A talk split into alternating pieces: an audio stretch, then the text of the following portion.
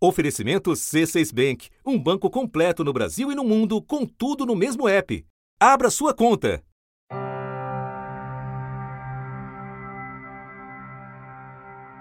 A sala de exibição, que virou cenário do terror, ficava no subsolo do Shopping Morumbi, um dos mais elegantes da cidade.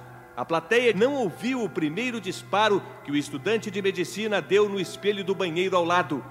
Depois, foi para frente da sala de projeção e deu mais de 40 tiros. Atingiu oito pessoas, três morreram.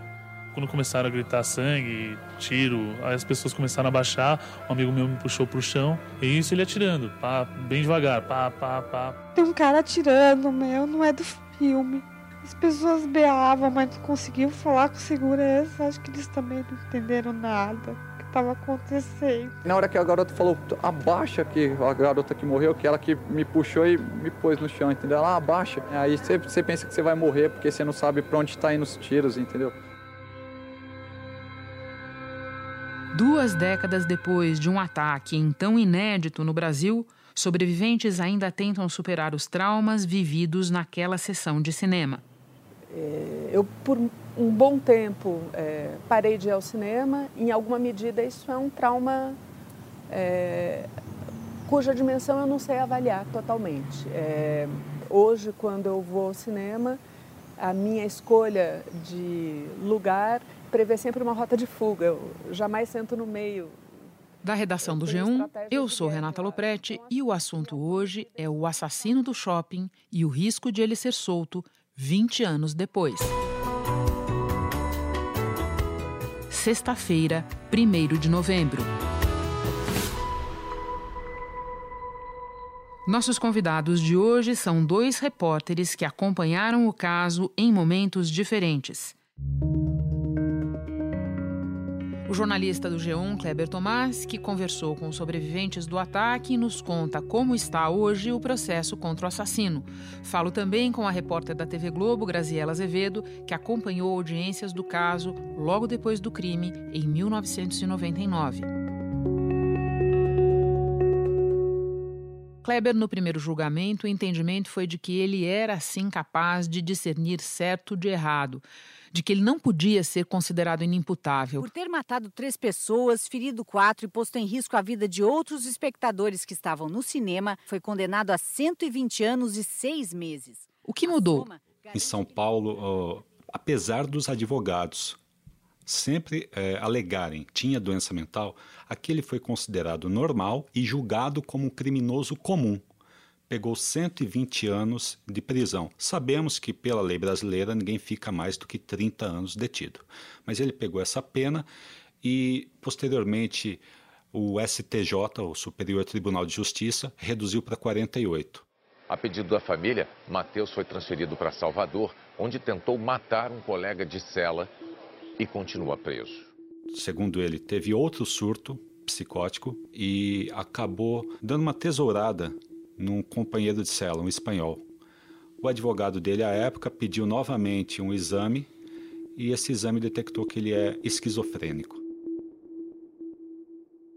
Agora, eu queria que você nos contasse um pouco como é que você chegou, 20 anos depois, aos sobreviventes e que histórias eles contaram e que você acha que vale a pena nos contar aqui.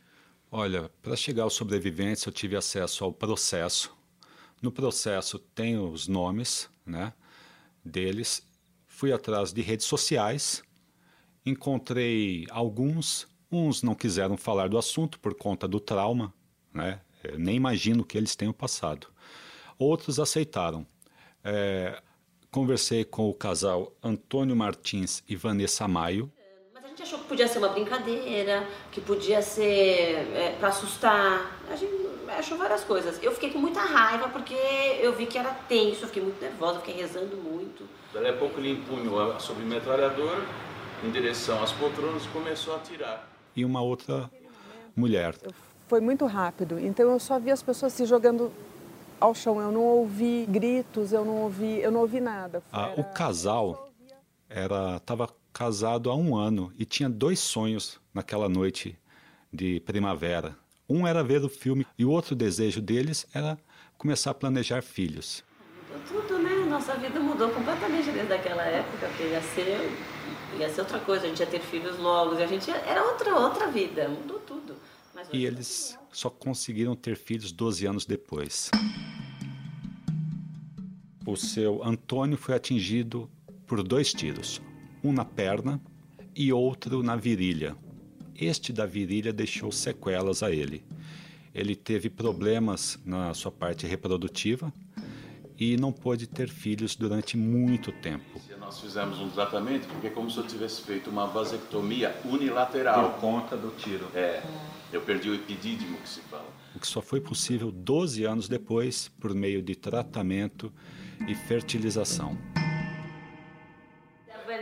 A Vanessinha, aquele nome que a gente já deu, o Arthurzinho, a Clarice. Foi o fruto que vocês tiveram por Demorou um pouco, né? Demorou um pouco, mas estão aqui. Eles né? têm nove anos e meio. E outros personagens que você acha que vale a pena mencionar aqui? Tem a Rita Jover. Ela tinha 29 anos à época.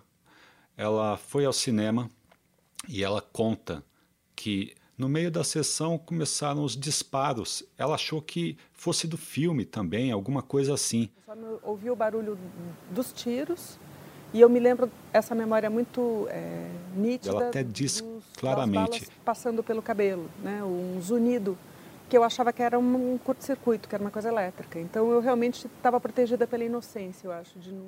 Posteriormente, esse tiro que passou por ela, de acordo com a perícia feita à época, atingiu uma cadeira atrás dela. Estava Fabiana Lobão. Três pessoas mortas, cinco feridas e muitas outras que vão lembrar desta noite para sempre. Fabiana era amiga da Rita e ela não sabia que a Fabiana estava lá no cinema, só soube depois. Nossa. Então, esse acontecimento traumatizou muito a Rita. Ela era uma pessoa muito querida, uma menina inteligente, brilhante, talentosa, fotógrafa, que, enfim, é, foi uma perda enorme. Ela comenta que demorou anos para voltar ao cinema e que atualmente, quando vai ao cinema, prefere as rotas de fuga, porque quando ela esteve no cinema naquela ocasião, ela estava no meio e teve que passar por um bando de pessoas, algumas inclusive que chegaram a morrer.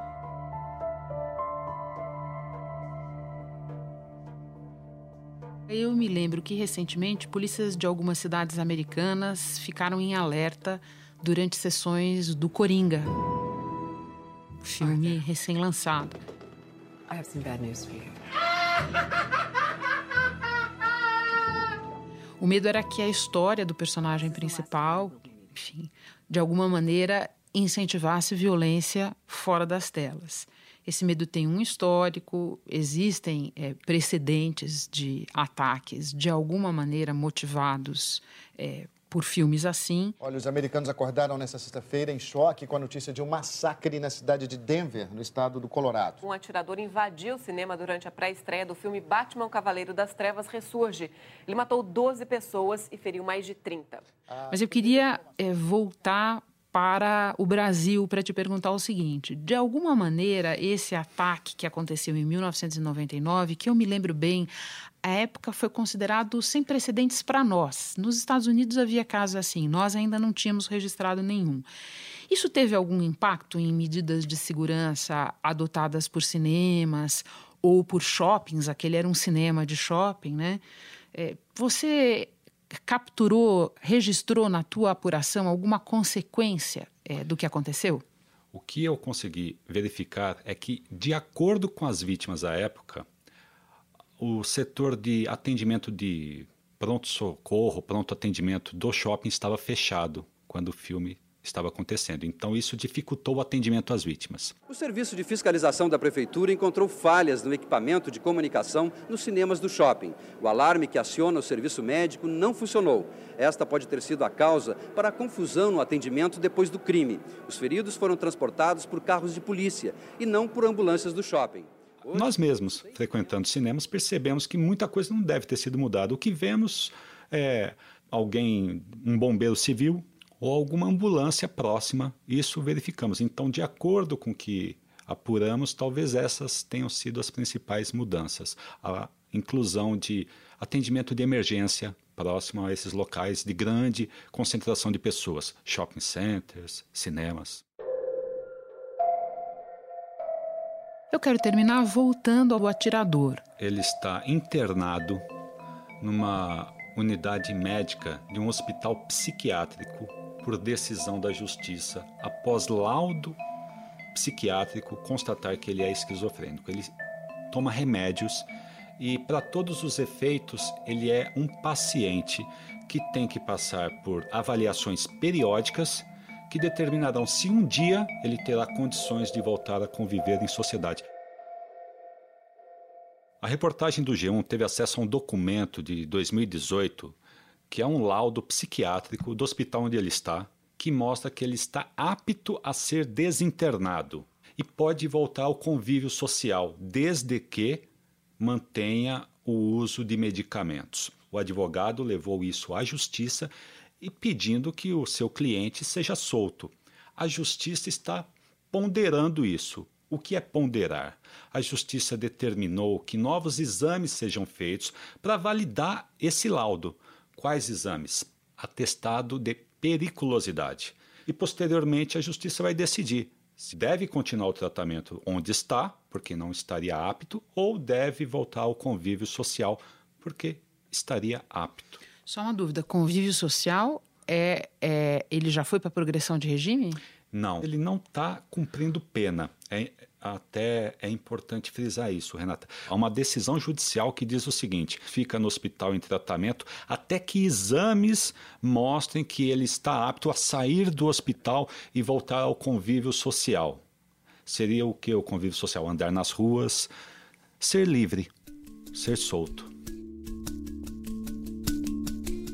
Agora eu falo com a repórter da Globo, Graziela Azevedo, que acompanhou o processo nos primeiros anos depois do crime. Antes eu quero agradecer muito a tua participação, Kleber.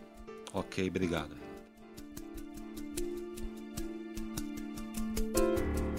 Grazi, vamos voltar 20 anos no tempo. O que é que você lembra daquela cobertura? Esse é aquele tipo de história que pega todo mundo assim numa surpresa, né, de uma maneira muito violenta e aí você dispara repórteres para todos os lados. Eu lembro que o shopping se fechou em copas ali, porque foi um susto muito grande. Eles nem tinham estrutura para socorrer feridos e mortos e todo mundo. Então. É, foi um embate ali dos jornalistas querendo saber o que, que aconteceu exatamente, ouvir as testemunhas, mas isso só foi acontecer depois na delegacia né? Que, que, que, se conseguiu apurar melhor como é que tinha sido aquele crime, né? Os disparos e tal. A percepção, para mim, era de ficção. A sensação é que não era real, porque a gente não conhecia episódios como esse eh, né, no Brasil até aquele momento. Como eu fugi antes de ver o, o atirador, é, eu acho que isso também acentuou a percepção de irrealidade.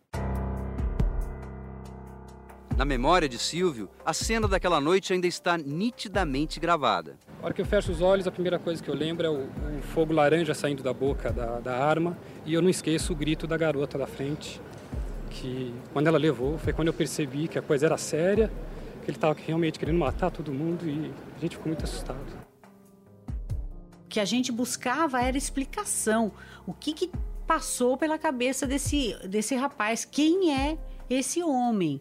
Ele é um doente? Ele é um monstro? É o que a gente se perguntava. Então, eu quero que você nos conte o que, que você lembra dessa fase de audiências e do julgamento dele em si. A defesa queria usar essa tese de que ele seria semi-imputável porque tinha problemas psiquiátricos, um histórico de esquizofrenia e vinha usando drogas, vinha usando crack, cocaína, é, drogas que foram encontradas na casa dele pela polícia. Só que os promotores também diziam: não um sujeito que está no sexto período de medicina, que tinha sim, tudo bem, tem todos esses problemas, mas ele tem condições de discernir o certo e o errado. Ele planejou o crime, ele comprou uma arma e acabou vencendo a tese dos promotores, que ele tinha condições de discernir, então houve um júri e ele foi condenado a mais de 120 anos porque no dia do crime ele tinha condições de saber o que ele estava fazendo. Sinto muito essa dor da família, sabe? Eu fico pensando o que é para uma mãe, para um pai, né? Tem aquele filme, aquele livro, precisamos falar sobre Kevin. O livro e Você o filme. criar um monstro, né? Você se deparar com isso, uma pessoa que vai abrir fogo e matar outras assim por nada, né? Por essas razões que a razão desconhece, né? Então isso me instiga muito a pensar. São perguntas em aberto que eu acho que a gente não consegue responder. Mas que pelo menos vale bem a pena a gente discutir. Grazi, muito obrigada por compartilhar com a gente a memória do seu trabalho, dessa cobertura. Volte sempre. Ah, obrigada, é um prazer. Este foi o assunto podcast diário do G1.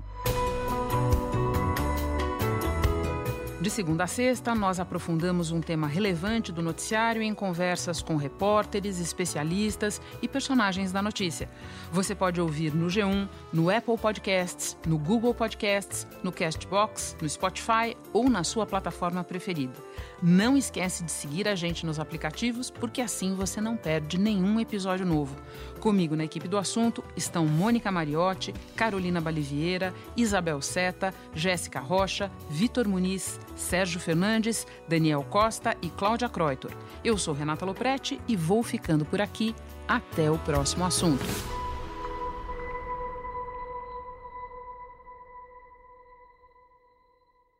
Você no topo da experiência financeira que um banco pode oferecer. Escolha um banco completo no Brasil e em qualquer lugar do mundo. Abra sua conta no C6 Bank.